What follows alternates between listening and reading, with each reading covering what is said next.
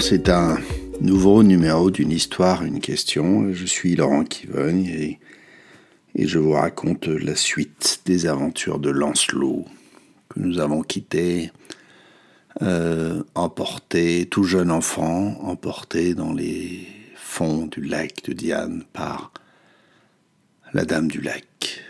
Et il va grandir, en effet, dans quelques demeures secrètes du fond des eaux, gagnant chaque jour en, force, en grâce, en intelligence, bref, toutes les qualités dont l'être humain peut rêver.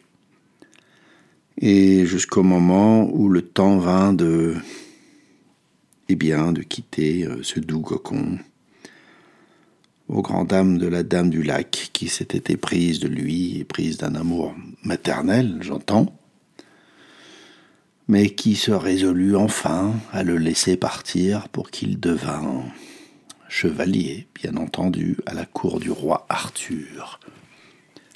C'est une bien étrange histoire que je vous raconte aujourd'hui, une histoire empreinte de merveilleux et donc où l'on peine parfois à se retrouver.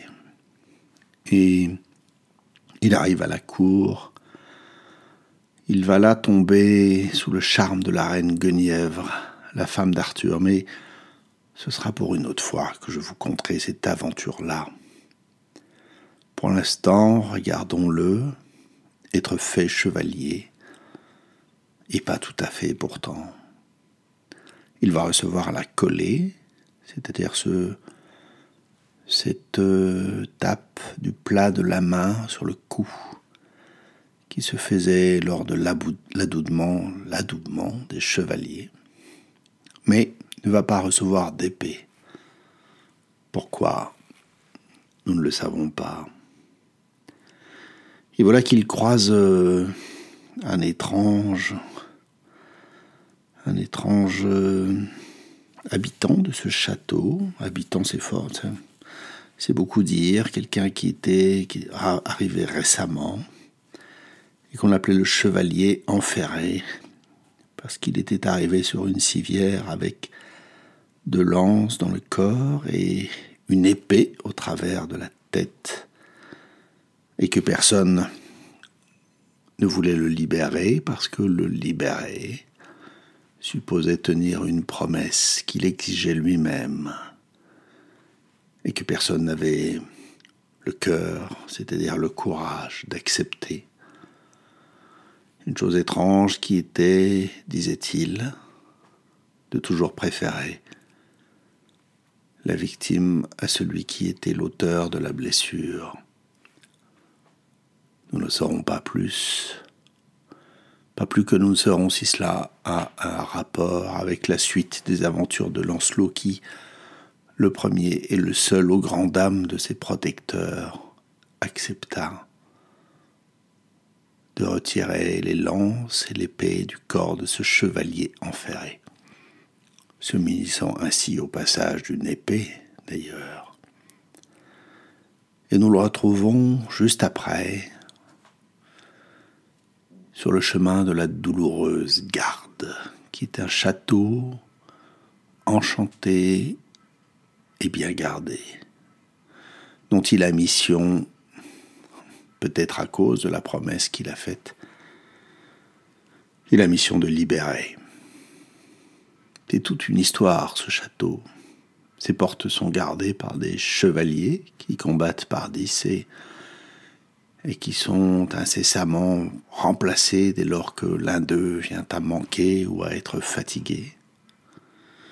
Il y a au sommet de la tour une sorte de grand chevalier en cuivre on dirait un robot des temps modernes. Il est dit qu'au premier regard, il tombera et que les enchantements cesseront. Il est dit ensuite que non, ils ne cesseront pas jusqu'à ce que le vainqueur, celui qui aura gagné le château, y dorme quarante nuits. Il est dit qu'il y a une porte, puis qu'il y en a deux, aussi bien gardées. Il est dit des tas de choses contradictoires. Lancelot y va, combat et, le soir venu, n'est pas parvenu à vaincre les dix chevaliers. Il se repose à l'auberge où il rencontre une demoiselle, nous dit le comte, c'est-à-dire une suivante de la Dame du Lac, qui va sans cesse intervenir pour l'aider. Elle lui procure des écus magiques qui lui permettent lui aussi d'avoir plusieurs vies dans la bataille. C'est un avantage, mais c'est aussi un inconvénient, car il ne pourra pas se prévaloir d'avoir vaincu l'obstacle seul. Il ne pourra pas tirer une gloire totale de sa victoire si jamais il advient qu'il gagne. C'est ce qui va pourtant arriver. Il va vaincre les dix chevaliers, et puis, à la seconde porte, eh bien, ceux-là s'enfuir, de sorte qu'il va gagner sans combattre vraiment. S'ensuit dans le récit quelque chose de très embrouillé. Il va, il vient, il est appelé à droite, à gauche, parce que ses amis sont emprisonnés. Il reste, il ne reste pas. Bientôt, on lui dit qu'il doit revenir parce que la reine Guenièvre est prisonnière. Elle ne l'est pas. Les habitants lui font promettre de libérer le château. Tout cela est confus et emmêlé, vous dis-je. Et bientôt, on va le voir traverser un cimetière et dans ce cimetière se trouve une dalle sous laquelle est écrit, dit-on, le nom du chevalier qui vaincra le château. J'ai omis de vous dire que Lancelot, que nous savons être Lancelot, ne connaît pas son nom. Il a été éduqué dans l'ignorance de son ascendance et de son origine. Et c'est sur cette tombe qu'il va apprendre finalement qui il est. On dirait un rêve, n'est-ce pas? Apprendre sur sa tombe, sur sa propre tombe, qui nous sommes.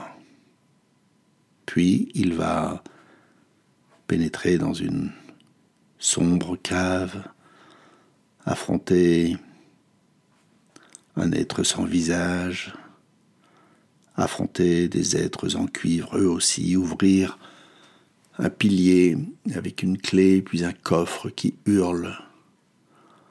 Autant de choses qu'on ne trouve que dans les rêves. Et finalement, il va vaincre les enchantements du château, et qui de douloureuse garde va désormais se nommer Joyeuse garde. Et ce n'est qu'après tout ce temps d'épreuve qu'il va pouvoir rentrer à la cour et s'afficher être celui qu'il est, le chevalier Lancelot. Voilà, c'est la fin de cette histoire que je vous ai racontée comme je l'ai reçue par bribes et bouts. Faites une pause pour savoir si ces bribes, ces morceaux, vous font penser à quelque chose. Quant à moi, j'ai pensé au processus thérapeutique, tout simplement. Ces moments qui n'ont ni queue ni tête, ces avancées, ces reculs, ces hésitations sur le chemin. Et peut-être euh, ce moment où Lancelot se dit que finalement, ce n'est pas lui qui gagne, mais ceux qui l'aident, au fond. C'est ainsi, dans le processus thérapeutique, nous avons l'impression que la victoire nous échappe, que finalement, nous sortons de là comme si tout avait été un rêve ou un cauchemar, c'est selon, et que nous n'y sommes pour rien, que le monde a changé peut-être, que le soleil s'est levé, que les, nuages ont laissé passer la lumière. Qu'importe. Les rêves de cimetière sont loin et la joie est revenue. C'est ça, l'issue de la thérapie. Voilà, c'est la fin de ce numéro. Cliquez, partagez, à bientôt.